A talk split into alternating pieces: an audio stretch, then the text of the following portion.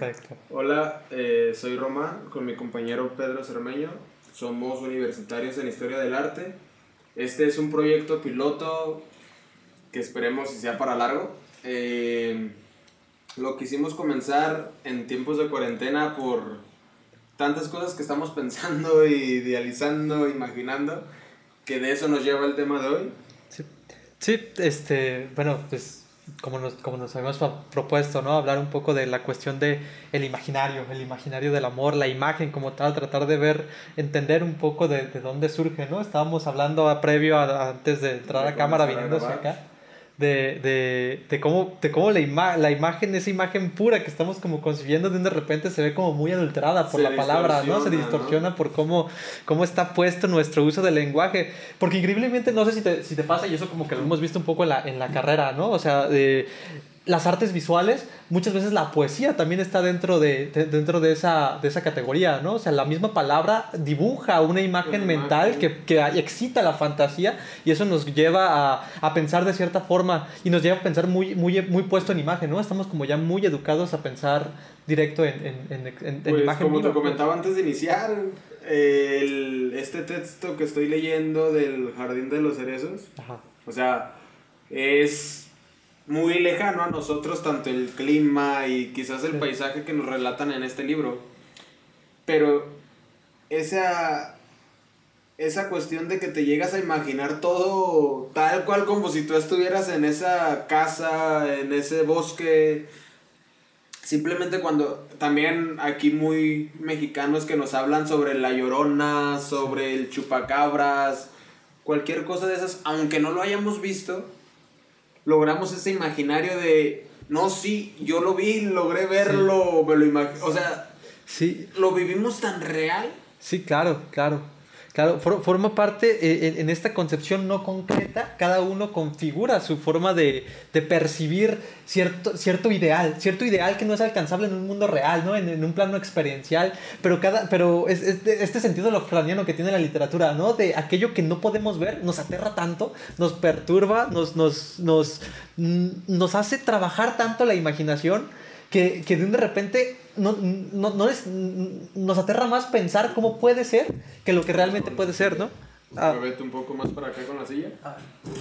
Este ya no lo vamos a cortar, ya van como 10 tomas casi. Sí, ya sé. No, pero es parte del show, no es lo bonito de lo, pues, Es el piloto también, no vayan a pedir muchas cosas ahorita que apenas estamos desenvolviéndonos. Sí, sí, Pero es eso, o sea, ese imaginario de, de ponerle una, una cosa, una voz o algo, aquello que desconocemos.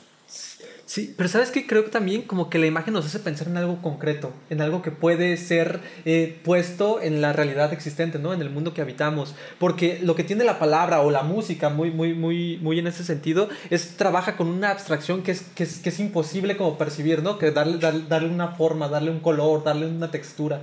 Y como que justamente como somos tan, tan influenciados por este sentido primario, intelectivo, que es la vista, queremos todo ordenarlo hacia allá, ¿no? Algo visual. Sí, exacto. Necesitamos, necesitamos tener eso concreto que nos haga decir, eso es. Pensamos en árbol y nos referimos a un árbol en específico, ¿no? O sea, ya, la, puede ser hasta un pino o un encino o algo pero al hablar te imaginas a un árbol simple. Lo, por la necesidad de conocerlo. Claro, traes la imagen a tu, a tu, a tu, a tu, a, tu, a tu conciencia, pues a tu noción. Y, y, es una imagen que está puesta de la naturaleza, ¿no? es una imagen que tú ya has traído, que está en la experiencia previa que has tenido. O sea, eso es lo, lo, lo, lo, abierto del propio lenguaje, ¿no? La palabra puede, eh, puede ser muy abstracta, decir árbol es una infinidad de árboles, pero tú remites a ese árbol que te tocó. simple que tienes allá afuera de tu casa. Sí, claro, claro, claro. Por ese miedo de decir, y si no es el árbol que yo, sé, yo estoy pensando, o si no es el árbol que yo conozco, entonces ¿cuál árbol es? Sí, claro. claro. Y, y, y, trabajamos así, ¿no? Entonces nos damos cuenta que a lo mejor el sentido o la propia palabra no nos alcanza para abonar a la cosa en sí misma, ¿no? Algo concreto, referencial que nos pueda transmitir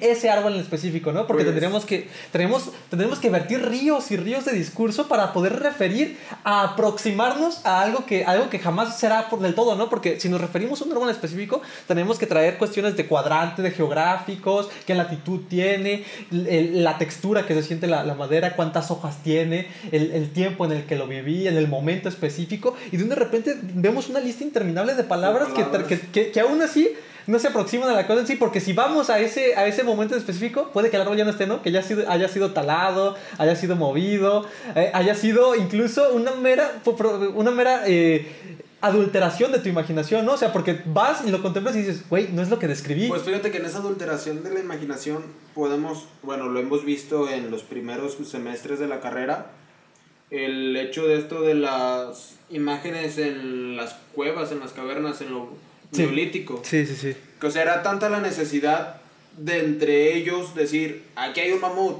aquí hay tal vegetación, aquí hay tal animal, que lo pintaban de una forma tan exagerada, pero era la necesidad de poder decirle al siguiente personaje o persona que iba a tocar esa cueva, aquí hay esto. Sí, sí, claro. Ese es el imaginario que hemos tenido y que surgió antes que una escritura, que un lenguaje propio. El lenguaje que se tenía eran esas imágenes. Sí, claro. No, ahora, debo de confesar que tengo, que estoy muy casado con el tema de la lingüística. Ahorita estoy muy casado con Shashur por el tema de mi tesis de, mi investigación. Tú lo sabes, amigo, soy medio, medio pedante con este tema, pero justamente eso, en la cuestión de lengua y lenguaje, yo creo que sí hay una diferencia, ¿no? Y, y, como bien lo dices, en ese, en ese periodo neolítico, todavía no había una lengua como tal, no había un dialecto que se pudiera hablar. lenguaje que se no, podía obtener. Pero estaba muy puesto en la, en la representación, en la imagen, ¿no? O sea, claro, concebían, concebían a ese mamut corriendo y de repente lo dibujaban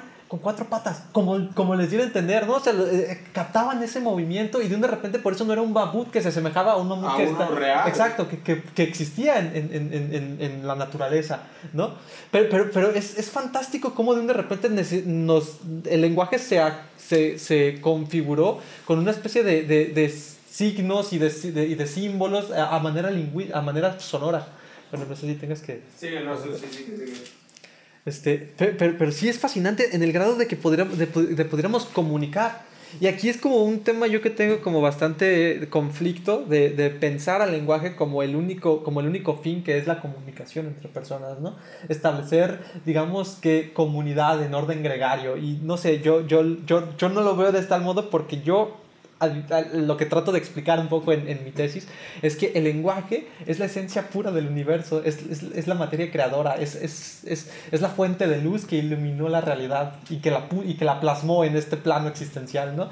Eso es un tema bastante modo estoy recayendo en el tema principal que es ese imaginario, o sea, ese es tu imaginario que tiene el lenguaje, ¿por qué? Porque así tú lo estás viviendo, es la necesidad quizás de poder interpretar al lenguaje mismo en la vida cotidiana pero hay ocasiones en que un lenguaje no es, vamos. Sí, me estabas eh, diciendo de que quizá es mi necesidad de encajar esta figura del lenguaje, como una especie de símil con, con, con, la sustancia de Dios, ¿no? con el dispositivo de Dios que, que, termina de llenar los huecos a aquello que todavía no tenemos explicación.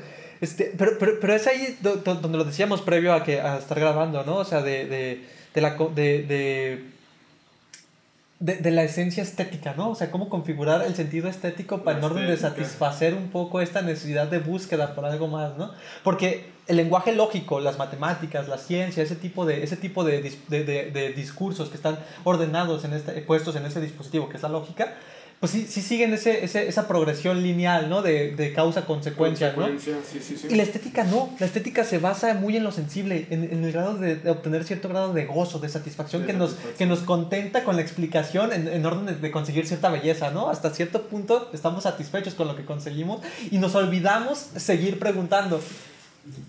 Y estamos satisfechos en cierto punto, porque cuando descubrimos que hay algo más allá de lo que no sabemos, es donde recaemos en esto de que nos da el miedo a lo desconocido y volvemos a caer en buscar la existencia de eso que no conocemos, que logramos poner en el sentido imaginario el aspecto a esto que no conocemos. Sí, sí, fíjate, esta cuestión de, del imaginario de repente se vuelve de, de, un aspecto meramente subjetivo, ¿no? Muy puesto, para, muy puesto para el sujeto que lo piensa, ¿no? Y, y esto viene desde, desde pues, el, el, orden de la filosofía moderna, ya ves que les encanta mencionarlo con Descartes, ¿no? De este cogito ergo sum, que tan, que tan bonito suena en latín, pero fíjate, tú lo, tú lo piensas en español y es pienso, luego existo, tiene como... También tiene cierta belleza, pues cierta, cierta belleza romántica en cómo, en cómo suena, pero, pero es eso, o sea, te, te, das cuenta y de un de repente ahí tambalea la realidad de, en, una cuerda tan... ¿Qué es lo que crees? O, sea, en realidad, o, o, no tanto qué es lo que crees, sino qué es lo que te han hecho creer al pasar del tiempo. Sí, sí, pero, pero, justamente eso también de, de, de, que la realidad es solo realidad para mí, ¿no? Que yo soy el que la pienso, yo sujeto la pienso y por lo tanto existe eso que pienso. Este, y, seguimos, yo creo que seguimos muy vertidos en esa tradición. De un de repente Kant se peleaba bastante con Descartes para decir, bueno, quitemos, quitemos al sujeto del plano existencial, no del centro del universo, y ahora movámonos a la razón. Pero, pero yo, yo de repente lo veo con este punto, como te lo decía fuera de foco, ¿no? O sea, te, te, decía, que, que, que no estamos, lo único que estamos haciendo es creando una especie de catedrales conceptuales hasta, ¿no? hasta que nos satisfazga y nos deje de preguntar, porque seguimos escarbando, seguimos escarbando, y el por qué no tiene fondo. El, el preguntar... Porque vas a encontrar una explicación para eso que tanto que estás buscando que ya no te va a satisfacer y vas a tratar de buscar otra explicación. Sí, otra sí, o sea, te das cuenta de que si sigues escarbando, vas a seguir escarbando, hasta el infinito. O sea, es una tendencia al infinito que, que, que de repente abisma el espíritu, ¿no? Dices, no puedo no puedo en esta... De, dónde me sostengo, no? ¿En qué cimientos me baso? ¿En qué suelo estoy parado? Volvemos a la imagen estética del Atlas, ¿no? Sosteniendo el universo. ¿Dónde está parado el Atlas? Es, es... Eso que dijiste es el Atlas, güey. En este imaginario me imaginé el Atlas siendo campeón. No, seas mamón, ¿cómo? No, y es que es eso, es eso. De repente creas esta. Fíjate, la, la, la, la misma experiencia, cómo está tan configurada en nosotros, que nos hace pensar en. O sea, yo refiero a algo y tú piensas a lo que tú, a lo que tú te imaginas, y de repente dices, es imposible que el Atlas pueda ser campeón. Y como yo lo pienso también, güey. O sea, el Atlas está perdido desde que. Pero volvemos al imaginario donde hay una afición que tiene. Bueno, saliéndonos un poco. Ya, ya, ya sé. No, no, pero es lo bonito que tiene. O sea, el imaginario este de que hay unas personas, o la mayoría de la afición que ahorita está en, el, en este equipo del Atlas, nunca le tocó verlo campeón. No. No le tocó verlo campeón, pero siguen viviendo con esa pasión y ese imaginario de poder ver a su equipo campeón. ¿Por qué? A lo mejor y fue por, volvemos, tradición de que a sus papás, no tanto poder ver al Atlas campeón, sino por el hecho del recuerdo de que a, su, lo mejor iban con su papá, con sus amigos, con un familiar, X persona, iban al estadio. Y con esta pasión de ellos mismos, de las personas que lo llevaban, de lograr ver al Atlas campeón. Sí, claro. Ya. Y es a lo que lo abraza tanto al equipo, de decir, a lo mejor mi papá no lo vio campeón, pero yo sí voy a poder. Y a lo mejor tú no puedes, pero le dejaste la descendencia del sueño a tu hijo. Claro, se vuelve. Y es por eso que está recayendo tanto este equipo con tanta afición. Sí, claro, se vuelve, se vuelve ilusión, pero, ¿no? Pero es ese imaginario que estamos tocando. O sea, es algo muy básico, muy simplón, pero. Pero recae en eso. Está muy puesto en esta metáfora del mañana. Que no, tanto es el hecho de poder ver a un equipo campeón y le alzar una copa, sino poder decir, yo lo vi, como le haya gustado a mi papá, a mi hermano, a mi amigo, X persona que a lo mejor ya no está, pero vives con esa ilusión de poder tener ese imaginario. Sí, sí, sí. sí. de lo que te hablaba de esta cuestión de, de, de la promesa del mañana, es siempre la promesa que algo mejor vendrá. Ajá. Y, y, uno vive por esa ilusión, porque por lo que, lo que tiene, lo que está acostumbrado, pues bueno, ya lo conoce, pero, pero uno espera que el futuro sea mejor. Y, y, y, la promesa va como muy puesta en esa función, ¿no? En que no se cumpla, en que siempre esté en modo de promesa para poder alcanzarlo. Porque ahora piénsalo en el sentido inverso, ¿no? ¿Qué pasaría si fuera campeón? ¿Cómo vivirían? Fíjate, toda esta tradición de atlistas que ya se configuró de cierto modo, ya está, digan, aunque, aunque ganes, ¿no? O sea, dicen, dicen yo, yo, yo voy con el Atlas, incluso aunque gane. Ya se, exacto, ya se, ya se aleccionaron tanto. O sea, no importa que un partido atrás hayan perdido 3-0, 3-1, pero vas con esa ilusión de que al siguiente partido van a ganar. Sí, sí, sí. Y, o sea, y vives con esa ilusión de de que aunque un partido lo gane, ya lo estás viviendo como un campeonato. ¿Por qué? Por esa necesidad de, de querer ver algo que traes en, el en la imagen o en la concepción de un sentimiento muy arraigado desde tiempo atrás. Sí. sí Inconscientemente lo estamos viviendo así. Sí. Es como, yo me acuerdo, por ejemplo, de chiquito, eh, esto sí nadie lo sabe, creo que va a salir apenas. confesiones, eh, momento de confesiones. Volvemos a esto, güey, o sea, yo de chiquito, a mí me encantaba ver a jugar al Cruz Azul. Y, o sea, es un equipo que nunca... Pero ¿qué es lo que pasa? O sea, yo me acuerdo que los domingos eran estar con mi papá, que eran pocas veces que lo veíamos y, y era ver el fútbol. Sí. Y en ocasiones me acuerdo que la primera vez que yo llegué a pisar el Estadio Jalisco fue un Chivas Cruz Azul. Sí. O sea, y fue ese imaginario de, eh, no me gustan a mí las chivas, no lo disfruto, me quedo con el Cruz Azul. Ya, ya, ya Ajá, o sea, ese y ese era no tanto por el fútbol, porque ahorita ni siquiera veo fútbol, ni, ni me gusta, ni nada pero era el simple hecho de abrazar a lo mejor que era un momento de estar con la familia o, o, de estar en paz con uno mismo. Eso. Y es lo que hace que abraces tanto a lo mejor la afición a un equipo. o a la afición a lo mejor a las artes. O, volvemos, en este sentido, pues, en la música, en la fotografía, que es a lo que yo me dedico, es a lo que me hace abrazarlo tanto. ¿Por qué? Porque yo no lo veo tanto como trabajo, sino lo veo como una distracción de salir tanto de la rutina de la vida ¿Qué es lo que me hace abrazar tanto esto?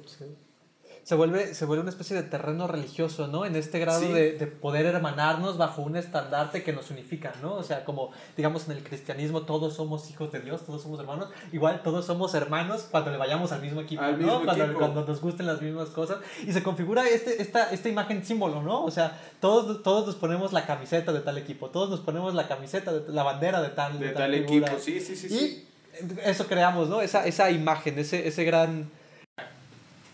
Sí, volviendo un poco al tema, esa, o sea, nos, nos duele una imagen que, que, que, nos, que nos unifica, que nos invita a una comunión, ¿no? O sea, una imagen muy puesta en el sentido de convocatoria, que es aquí donde, te, de, donde, donde creo que cabe hablar muy bien de por qué, por qué traigo mucho a colación este tema de la imagen, porque, pues, como te lo iba diciendo, eh, yo, yo vengo de leer a Freud en, en, en, psicoanal, en, psicoanálisis, en Psicología de las Masas y Análisis del Yo, y justamente trae, esta, trae a colación este discurso, ¿no? De cuál es la imagen que debe surgir para la convocatoria y que en ese momento las masas se unifiquen para conseguir algo, ¿no? Para, para movilizarse y, y lograr un propósito en comunión, para alcanzar esta, esta cuestión de la voluntad general, qué es lo que todos queremos y eso que todos queremos es lo que nos va a hacer marchar juntos, ¿no? En, en, en, como, como todos vamos buscando el amor. Todos y es lo que se está... Es, o sea, es ese imaginario que que siento que todos hemos vivido. De un amor, el primer amor, el amor de tu vida y cosas así. Y en cierto modo es lo que nos unifica al hecho de decir, pues somos humanos. De, de que podemos sentir, podemos encariñarnos, podemos sentir amor. Y a la vez también podemos sentir odio. Eso es lo que en este imaginario de lo que estás mencionando es lo que nos puede hacer recaer en, en el hecho de decir, güey, somos iguales. Porque estamos cayendo en el, en el sentido de que estamos buscando, en cierto modo, amor. Sí. Yo, yo no lo veo tan descabellado, fíjate, en psicoanálisis, no sé si hayas dado consciente o inconscientemente a ese, a ese, a ese, a ese gran cuestionamiento, pero en psicoanálisis siempre se, se, llega a la pregunta de qué es lo que se ama, ¿no? De, del objeto amado, del sujeto amado. Que, que, y, y, y me parece que estamos muy, muy puestos en esa búsqueda, ¿no? ¿Qué es el amor? ¿Qué buscamos en el amor? ¿Qué, qué, qué, es, ¿Qué es esa sustancia o ese encanto que nos hace justamente reaccionar de tal forma? Bueno, para los que van a estar viendo este video en YouTube, eh, va a haber escenas donde las vamos a estar cortando, quizás poniendo imágenes de relleno y todo. Pero el hecho es porque nomás está Pedro y estoy yo, no hay nadie, estamos respetando en cierto modo la cuarentena. Sí, hasta, donde se puede, ¿no? Sí, porque también... luego nos volvemos locos de nomás estar encerrados, pero eh, pues no hay, no hay nadie que nos esté ayudando en el audio, en la cámara, todo lo estamos haciendo en él y yo. Es por eso que les estamos diciendo, es proyecto piloto. Sí, sí, sí. Y pues por eso va a haber una que otra cierta edición donde... Ténganos paciencia, ténganos paciencia, no prueba y error, como todo. Sí, ya. Si les agrada, creo que vamos a ir mejorando en cierto sentido. Poco, a poco. Pero pues sí, o sea, ese, ese imaginario que tú decías. Ah, ah, psicoanálisis. Sí, sí, te digo, y está muy puesto. Una vez escuché, y a lo mejor peca de poético esta sentencia, pero, pero como que. Y fíjate, curiosamente lo oí cuando estudiaba la carrera en, física, ¿no? O sea, en un lenguaje bastante científico, pero decía un profesor que, que a lo mejor la sustancia que activa el universo y que mantiene todas las cosas en movimiento es el amor. Es, el amor. O sea, sí es muy. Yo también lo he escuchado y sí es muy romántico, pero. No, pero es que, ¿sabes qué? Estamos muy puestos a pensar simplemente en el amor romántico que nos han vendido, que nos han vendido durante historias y siglos y siglos de literatura, ¿no? En, en, el amor hacia la mujer, en el amor hacia el conseguir algo, en el amor como, como, como figura algo a alcanzar. Pues en ese sentido, hasta lo podemos observar, que es lo que hemos visto en, en la carrera que estamos tomando, que es historia del arte. Eh realmente muchas cosas de aquello que mueven el arte, a los pintores, los músicos, ese es, ese es este amor, esa pasión a las cosas. O sea, Van Gogh por algo se cortó la oreja. O sea, por algo pintaba de esa forma, esa necesidad quizás de, de catarsis, en cierto modo de, de expresar aquello que tanto sientes.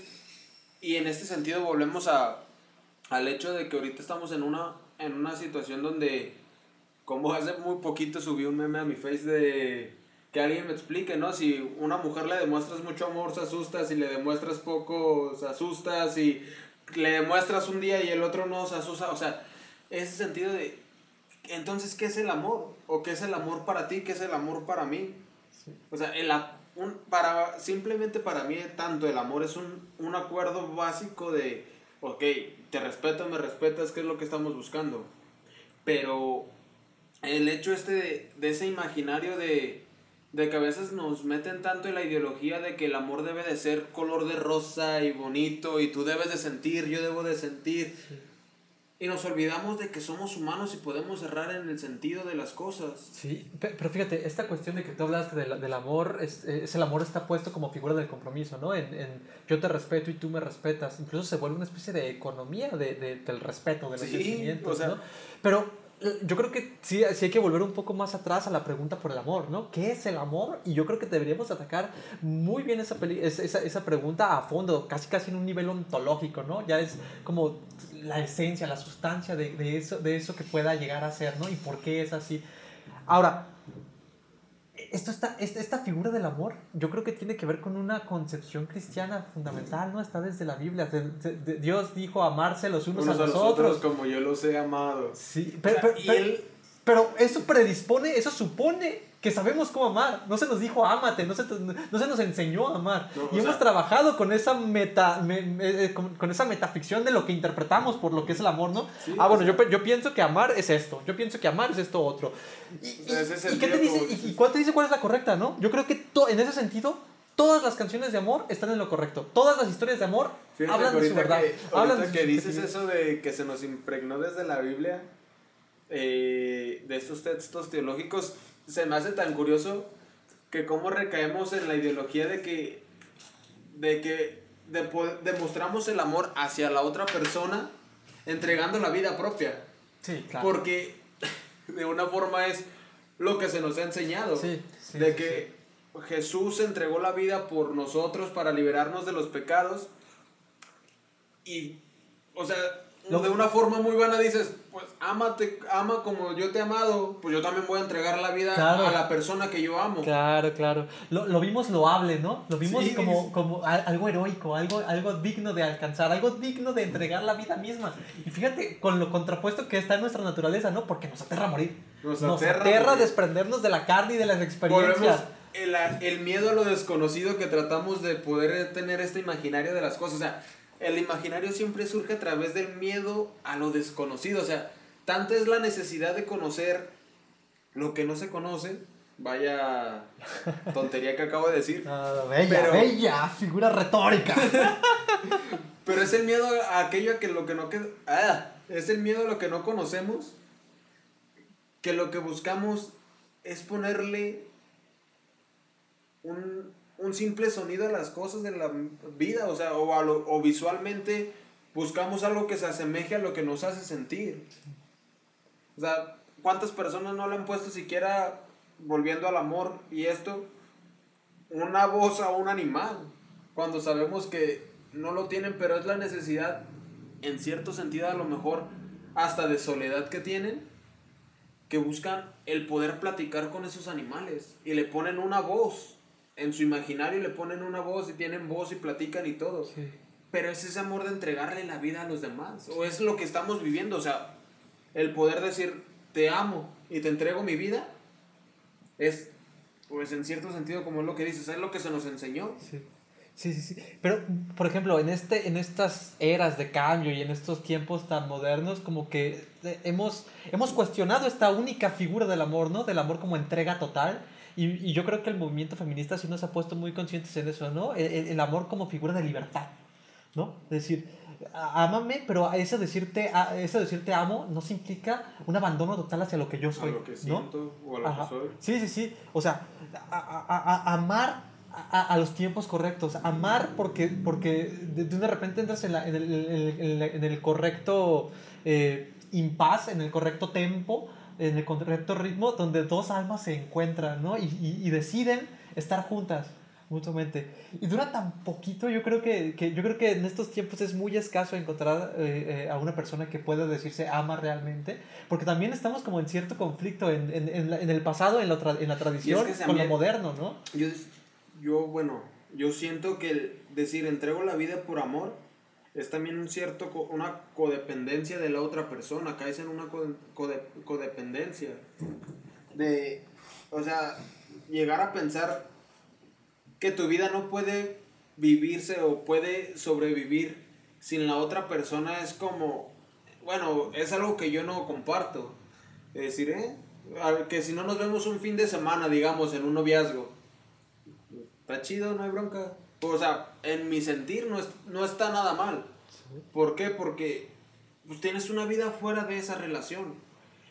¿Qué es lo que conlleva una relación? El hecho de decir, ok, no estamos juntos, pero aún así, aunque yo esté en una fiesta, en, el, en nuestro caso como hombres, aunque yo esté en una fiesta metido con 10 mujeres, 15 mujeres, que me estén tirando a mí los perros, no le voy a hacer caso. ¿Por qué? Porque yo tomé la decisión de quererte a ti, de amarte a ti.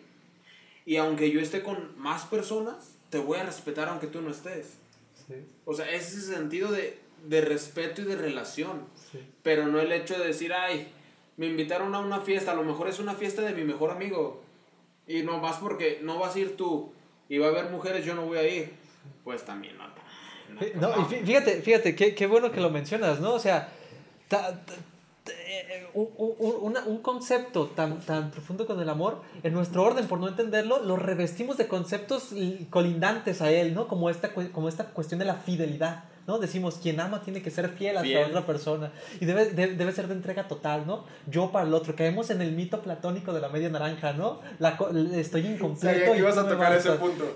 Pero sí, o sea, realmente hay personas que nos quedamos con el ideal este de amor platónico donde una persona te hace elevar tus estándares de vida, ahorita en este caso, donde te hace superarte a ti mismo. Sí.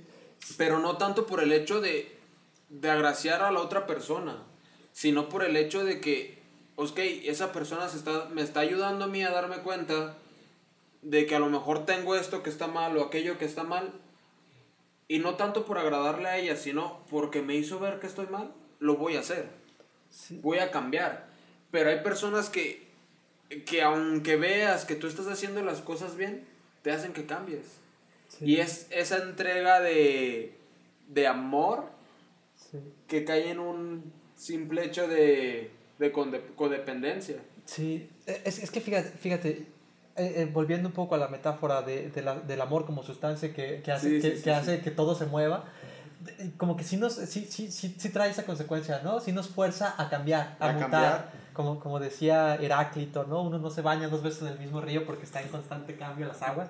Este, bueno, nosotros también, ¿no? O sea, estamos con una persona y, y, y, somos otras, otros cuando estamos con esa persona, ¿no? Y cuando eso acaba, ya no podemos ser los mismos que fuimos previo a ella. A ello. O a él, sí, o sea... O sea, yo en cierto modo digo que lo que somos en el momento, digamos, hoy 2020, fue tanto los errores como el cariño o el amor que se nos dio en años pasados. Digamos, sí somos la estructura de muchas personas, tanto padres, amigos, parejas que hemos tenido, cualquier cosa, hemos transformado a lo que somos hoy en día.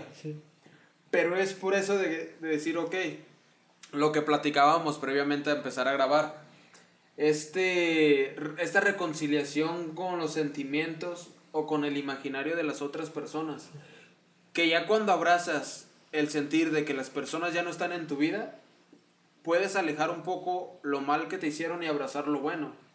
Y es lo que te ayuda en cierto modo a madurar. Sí, mira, eh, ahorita que mencionabas esta, esta esta, esta figura de, de, del cambio y de pienso en el amor que te ha formado, me, me viene mucho la, la, la, imagen a la cabeza de una película que vi que se llama Un buen día en el vecindario, le pusieron aquí, pues era, es, es, es con Tom Hanks, que es, es, él interpreta a Mr. Rogers, una figura infantil de, de un programa gringo. Creo que sí este, la he visto. Sí, y, y, y, justa, y justamente aquí él, él, interpreta la figura de un santo, no de una persona que está, es tan consciente de lo que pueden causar sus emociones en otra persona, que siempre busca ser la, lo más cordial con las otras personas, mostrar la mejor cara ¿no? Pese a que él se esté sintiendo de la chingada. Y, y, hay una escena que me encanta que está en un, en un restaurante, porque bueno, la, la, película habla de, de, un tipo que quiere entrevistarlo porque está haciendo una nota sobre eh, héroes, héroes modernos y lo quiere entrevistar a él. Mr. Rogers se entera y, lo, y lo, lo, lo, lleva a colación y de repente te das cuenta que ese reportero es un tipo roto, con varios conflictos con su pareja, con conflictos con su padre, con cuestiones, tiene mucho coraje interno reprimido adentro y lo expulsa a las otras personas. Y entonces hay una escena en, en un restaurante donde le dice esa, esa, esa frase Mr. Rogers a, este periodista que lo está entrevistando, ¿no? Quiero que, me, quiero que me hagas un favor, quiero que pienses en todo el amor que te ha hecho llegar hasta aquí, que te ha conformado, que forma parte de lo que es. Y él está incrédulo, ¿no? Le dice, no creo poder hacerlo. Y le dice, no, no, no, no, respíralo, siéntelo. Es más, eh, es más fácil de lo que crees. Quiero que te des ese momento. Y, todo, el restaurante está comiendo y de repente empieza a oír la plática con él y dice, no, es que no puedo hacerlo, ¿no? Yo, yo, yo estoy muy enojado, ¿cómo voy a poder sentir algo de respeto o amor en este momento cuando tengo tanta rabia por dentro? Y le dice, y Mr. Rogers lo ve a los ojos, lo ve a los ojos y le dice, intenta, hazlo. Y, y, en ese momento hay una calma tremenda en el cine, en la sala. Yo estaba, yo estaba viendo la, la película del cine y me quedé callado con él, viéndolo, viendo los ojos. Y de repente notas que, que dentro de la misma película todo el restaurante se cayó. Todo el y, hizo, y hizo ese ejercicio que te pedía Mr. Rogers que hicieras y te das cuenta del amor que te formado aquí. dices, claro, soy producto de ese amor que me está formando. este, pero, es eso, ¿no? O sea, estamos ávidos, o sea, somos, somos producto del amor y de un de repente nos, eh, en no entender qué es lo que somos, eh, le, le, damos vueltas y vueltas y vueltas. Y lo, y lo curioso del amor es que el otro extremo es el odio.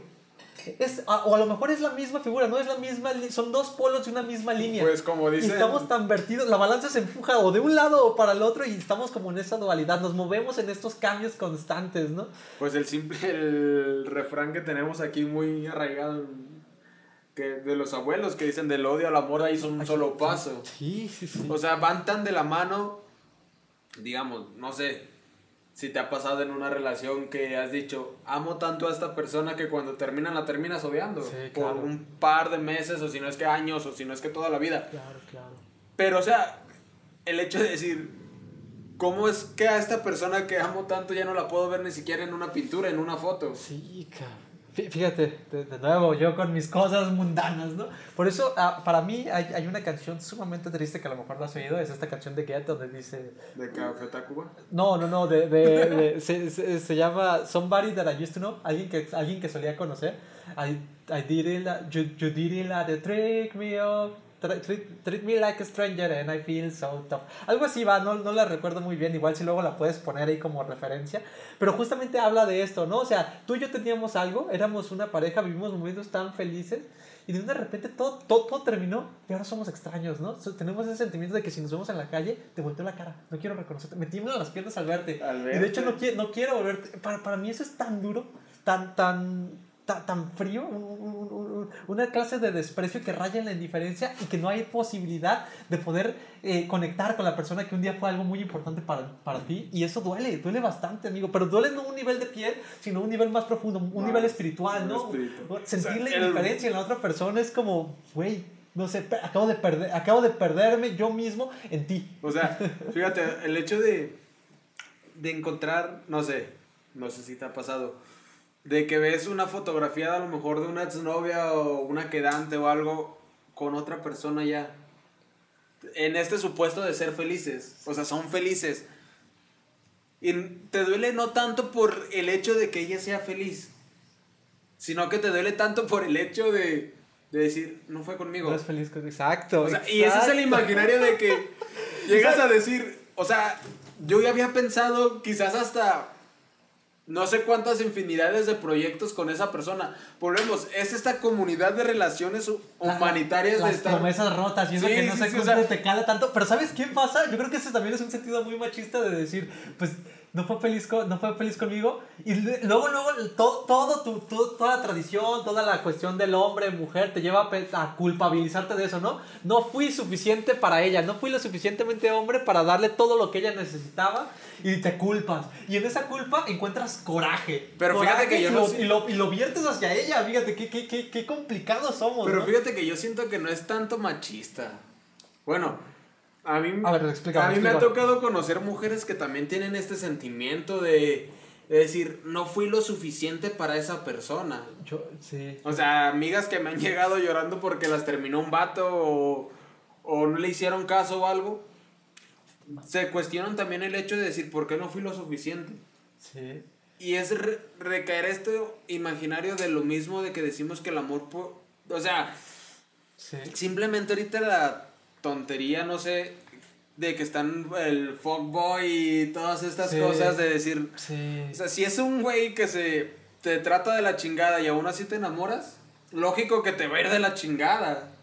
Pero, pero sabes, o sea, dices que no es como en un sentido machista, pero sabes que siento mucho, amigo, que, que, que, que la, la figura institucional del machismo está puesta en la mujer, ¿no? Se les inculca a ellas a, a ser machistas las mismas mujeres. Estamos cayendo en un punto donde nos van a tirar. No, yo sé, y una disculpa por eso. Puede, pueden opinar y decir, sabes que estás muy equivocado y, y, lo reconocemos, ¿no? O sea, hablamos desde una figura de experiencia, pero por ejemplo, el machismo cultivado desde, desde la figura de la abuela, ¿no? Que le servía primero al padre, que, le, que, que, que, la, que leccionaba a la mujer para que ella misma se configurara a sí misma machista y de repente olvidara. Lo mismo que te contaba hace rato pues sobre, sobre, mi madre, ¿no? No sé, siento que hasta a veces el. No sé, yo me ha tocado ver hasta personas que ahorita en estos años, ya no tanto en el pasado que decíamos de los abuelos y todo eh, las personas se preocupan, las mujeres, hay mujeres que se preocupan de porque ya va a llegar el marido y no tienen la comida hecha o no tienen esto.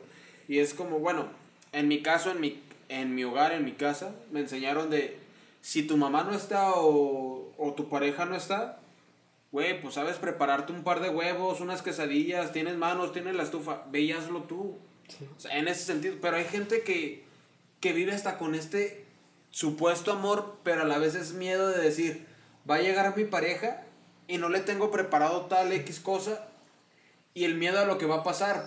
Pero ¿qué es lo que dices? O sea, lo amo, güey, lo amas pero con miedo, o sea, ¿cómo está ese proyecto? O sea, ¿cómo está esas cosas? Y, y, y, tan solo por el asumir el rol, ¿no? O sea, puede que a lo mejor no sea un sesgo de miedo como tal, pero si dices, este, yo que soy la mujer y que, y que él me está proveyendo de esa fuerte, yo no estoy cumpliendo mi, con mi parte del contrato, que es eh, tener, tenerle las tortillas calientitas, ¿no? Tenerle la comida hecha. hecha.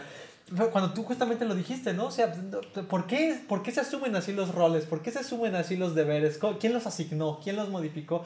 Y de repente te das cuenta que está puesto en, en, en la educación todo este sesgo machista es parte de un legado educacional, ¿no? De un dispositivo de la educación, desde que educaron a las madres a ser hijas de esa forma, hasta, que, hasta como educaron las madres, por, ejemplo, en esta sociedad que es sumamente matriarcal, a los hijos a esperar eso de las, de, las, esposas, de las mujeres y todo eso. Y, estás ahí, lo hemos olvidado, lo, lo, hemos romantizado, incluso decir, porque, porque ellas dicen, pues es que es mi forma de demostrarle que lo amo. Claro, pero es, ves cómo caemos en este engaño ideológico, en esta única figura imaginaria que nos dice, nos hace creer que es la única manera de dar amor. Y que volvemos a, es el imaginario que se nos ven, se nos ha inculcado de entregar la vida a la otra persona que amas. Sí, está, está muy, muy puesto en este, en este lenguaje romántico, amigo. O sea, podemos hablar, yo, yo por eso le creo mucho a Platón, dice, desconfía de los poetas, cabrón. Esos, esos güeyes mienten y hablan, y hablan pues muy bonito y te hacen creer que... Nietzsche también lo dice en Sara Sí, sí, sí, o sea, de miente. Los poetas son unos mentirosos. Sí, no les creas nada, no les crean. O sea, cualquier güey que les hable bonito, no le crean. hay, hay, en Netflix, y, sirve como de recomendación, paréntesis, eh, hay, un, hay, hay, un proyecto que hicieron que por la cuarentena, unos cortitos muy por que se llama Hecho en Casa, eh, made, at Home. Y, y, hay, hay un corto de Pablo Larraín sumamente noble y bonito donde es una, es una videollamada por Zoom, ¿no? Es un viejito en un asilo que se enteró de, de, que, es un que, que probablemente pueda tener coronavirus, no sabemos, ¿no? Pero es una población en riesgo, ¿no? Y le habla, le habla una, a una amante que tuvo en el pasado por videoconferencia y le empieza a romantizar, le dice, te llamo porque este, este periodo de, tiempo que nos ha alejado me hizo darme cuenta que es la única y que te amo y que, y, que y, recuerda el pasado, ¿no? Las noches que tuvimos, que tuvimos pasión, ver tu piel desnuda, ver tu, ver tu rostro rojo, rojo por esa pasión y que yo te puedo hablar de esta forma sin, sin, sin, sin, pudor, sin, sin, sin, sin, sin miedo, sin, sin, sin, sin, sin escatológico, ¿no? Sin vergüenza porque sé que lo sentiste igual que yo. Y les habla muy bonito y ya está escuchando y de repente te, te, te conmueve lo que está diciendo el viejito, ¿no? Dices, y sé que te hice mucho daño, porque la, muy puesto del amor está el daño que le causas a la otra persona y cómo, cómo se alejaron, ¿no? Este, y que cuando estaba con mi esposa, yo, llama, yo, yo gritaba tu nombre en las noches por el miedo que tenía a perderte. Le puse a mi hija tu nombre. Este, y, y le, le, un discurso sumamente bonito y de repente te das cuenta, para su discurso, la, la chica tiene que hablar, la, la, la señora ya, es una viejita, le dice, oye, pero dime algo, ¿ya hablaste con las otras? Sorete de mierda, no te creo nada, hijo de tu chingada madre. Y le empieza a tirar, tú me dejaste y yo ya no te creo, después de ti tú encontré el amor de mi vida y luego lo perdí y todo eso, de verdad es un mentiroso. Y, y, y, en, ese, en, ese, mismo corto te empiezan a hablar que ese mismo discurso se lo dio a tres personas más antes de ella y luego le cuelga toda enojada a la viejita y le, le, dice, y le dice, bueno, pues ya, ya me colgó, hablemos de la otra, ¿no? La enfermera y así se va, así se va, a ver dónde puede clavar la estaca porque está muy puesta ahí. Pero sí, sí, sí, no crean, ¿eh? ese, ese, ese, es el paréntesis que hacíamos para vean el corto y, y justamente no crean aquí está la de la semana. Una sección aparte, ¿no? Vamos a tener sección. Este, pero pero sí, bueno, y volviendo, retomando un poco con esta cuestión de cómo, no, cómo, cómo hemos sido predispuestos a, a, a amar, eh, yo creo que, yo creo que la, lección o el modelo está muy puesto en la literatura, ¿no? Yo creo que amar es, es, es ser literatura, es, es, amar la literatura, y está puesto en, en, en, cómo estas novelas caballerescas, medievales, nos han, nos han enseñado. El príncipe azul exacto, exacto. El hombre, el caballero rescata a la princesa de la torre. Pues son los ideales que se nos han vendido desde tiempos atrás. Sí. Y es lo que nos ha formado de, de o sea, y en ciertas, en ciertas cosas y ciertas relaciones se sigue viviendo este ideal del príncipe azul. Lo, lo, repetimos en cada relación, ¿no? O sea, cada hombre que ama, que ama bajo ese modelo es Romeo y Julieta. Cada hombre que ama es Adán y Eva, ¿no? Está condenado a, dejar el paraíso y sufrir hasta dar la vida por, por, por, el amor, porque vale la pena dar la vida por el amor. Pero no, pero no sé, o sea, yo creo que hay, hay, hay en, y aquí vamos a traer a los filósofos, amigos, que tanto te encantan. Kierkegaard, yo creo que Soren Kierkegaard, el, el, muchacho de los ojos tristes danés, este, yo creo que sí nos dejó un buen ejemplo de cómo, de cómo, de cómo es posible amar sin aprender a la otra persona, ¿no? dejando en libertad a la otra persona. Soren Kierkegaard rompió su... No sé si conoces la historia.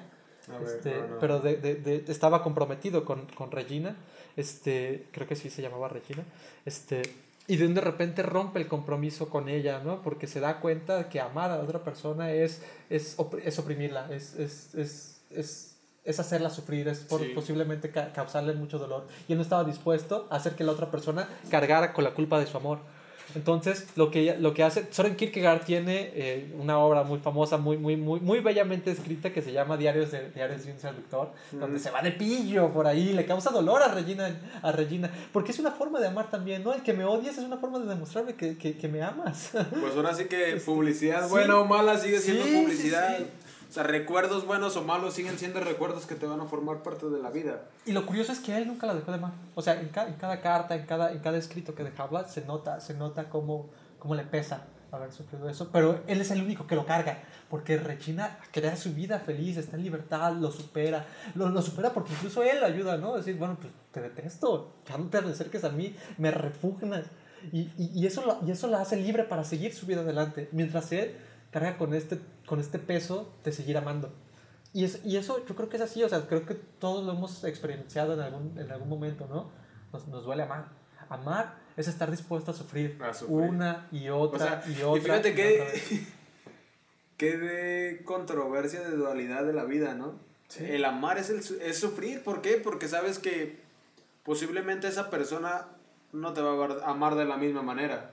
Ah. O a lo mejor ni siquiera te toma en consideración en su vida. Ah. Pero es la decisión propia de decir, ok, yo te amo, yo te quiero en mi vida. Y es por eso que prácticamente puedes decir, hasta de una forma tan romántica, aunque digas que no nos deben de creer, te amo tanto que te dejo en libertad. O sea, ese es el sentido de decir, te amo en un cierto modo si quieres, pues, la, vete de fiesta un fin de semana o algo, ¿no? o sea, volvemos a lo que decía, a veces caemos tanto en la creencia de que es amor que queremos la codependencia de la persona y que no se aleje de nosotros. Sí, claro. Pero eso ya no, no viene siendo amor. O bueno, en mi concepción ya no es amor, ya es hasta una cierta prisión de cotidianidad. Y, y es que somos esclavos del constante, del constante intromisión del otro, ¿no? Como que en una relación somos tú, yo y todos los demás y nuestro círculo constante, ¿no? Porque amor de lejos es amor, de, lejos. Entonces sí, justamente pues dices, no, pues si la dejas libre, ¿cómo, güey? O sea, eso no es amor. Eh, ahí no te están queriendo. Y, y, y, de repente crees, compras esta otra figura cuando lo que, lo que tenía tan puro uno y otro se ve se ve pelado o interpretado por lo que el otro piensa de mí. O sea, no es amor si yo te digo que te amo. Es amor si los demás dicen que se aman. Que se aman. Y, y, y dices, güey, ¿de, qué se trata entonces? ¿No? Pues es como... No, pero, pero bien lo dijiste, ¿no? O sea, ya lo cantó José José, ¿no? que, amar es sufrir, querer es llorar. Querer es, gozar, digo, ay, qué Poco sabemos es que, todos saben que todos, saben querer, pocos, saben, amar. Sí, y es que si lo ves en ese sentido, pocos saben vivir en libertad. Sí. O sea, es tanto la necesidad de, de este imaginario, volvemos al tema, de saber a lo mejor en tu relación con tu pareja, saber dónde está, con quién está, qué es lo que está haciendo. Sí. Que es como de, güey, déjalo, déjalo, déjala respirar un rato.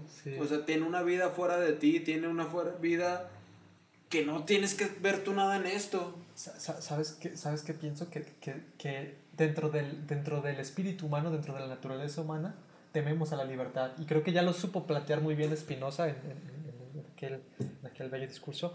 Este, dice, ¿por, por, ¿por qué luchan las masas por su, por su, por su, por su sublevación, por su dominio? Más que por su libertad, ¿no? Y yo creo que, lo, yo creo que está muy puesto en, en lo que, en lo, en lo que en, en, el tiempo actual, en la, forma que, en la forma que estamos dispuestos a amar, en la forma en que estamos dispuestos a ceder nuestra libertad al Estado. Eh, yo, yo, creo que, yo creo que nos asusta tanto la libertad que queremos justamente ser dominados, queremos un régimen que nos diga qué, qué es lo que queremos. No sabemos lo que queremos. Pero entonces... Casi, casi queremos que en el amor seamos como niños chiquitos, ¿no? Que te digan haz esto, haz esto, haz esto, y así me amas. Yo obedezco, obedezco, es, es, lo fácil, es lo fácil, sí, sí, sí. Tenemos este miedo a la libertad, no a la libertad propia, porque ah, cómo nos encanta que nos, nos dejen libres a nosotros, pero no nos gusta soltar a la otra persona. Es, que entonces eso no es libertad, es que eso no es libertad. Y ese es el miedo que tenemos, o sea... estamos en esta dialéctica hegeliana del amo y el esclavo, ¿no? O sea, todo mundo quiere ser amo. Hay, unas, hay relaciones a las que tú disfrutas ser el amo y hay otras que disfrutas ser el esclavo. Pero es ese sentido de decir, ok, el amor es entregar la vida a la otra persona. Creí que eso ya lo habíamos dejado como que a lo mejor es... Eh, Pero pues es que sí es ese sentido, o sea, realmente es lo que muchas relaciones ahorita se están viviendo. Y es, que, y es que es eso, cómo romper con la tradición, ¿no? Cómo romper con lo que nos han enseñado. Es muy difícil porque son, o sea, e, este, este tiempo que, que, que nos dimos cuenta, yo creo que está muy puesto en la lucha feminista, que es, que es evidenciar que a lo mejor puede haber otras, otras maneras, otras maneras pues eh, más libres, más, más, más, individuales de demostrar el amor, este, a los 200, 300 años, bueno, no, viene desde la Edad Media, o sea, de los mil y cacho de años que, que hemos, que hemos caído en, en esa única forma de amar, ¿no? Entonces, romper con la tradición nos asusta. Es, es, un miedo al cambio, que también yo creo que es muy, muy parte de la naturaleza humana, ¿no? Una resistencia, un acto de resistir. Pues ¿te parece si terminamos diciendo que ya rompamos con esto de Romeo y Julieta? Pues ojalá, pero pues que nos digan ellos, porque yo no, te, yo no veo la solución. ¿eh? bueno, pues este es el proyecto piloto, no sé ni siquiera cuánto llevamos grabando. No, ni yo. Llegamos aquí desde hace dos horas, tres horas a platicar y nos sentamos a conversar. Si les agrada, déjenlo en los comentarios y todo. Ya saben, esas cosas de los youtubers, suscríbanse y cosas de eso. no sé ni para qué sirve, pero eso te, lo, eso te, lo, dejo a ti, amigo. Yo no soy muy bueno publicitándome.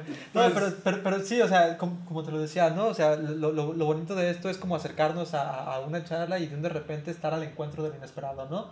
O sea, podemos plantear un tema, pero podemos plantear una especie de programa, pero pues al final la palabra, va, Va, va, sola, ¿no? O sea, traza sus propias rutas.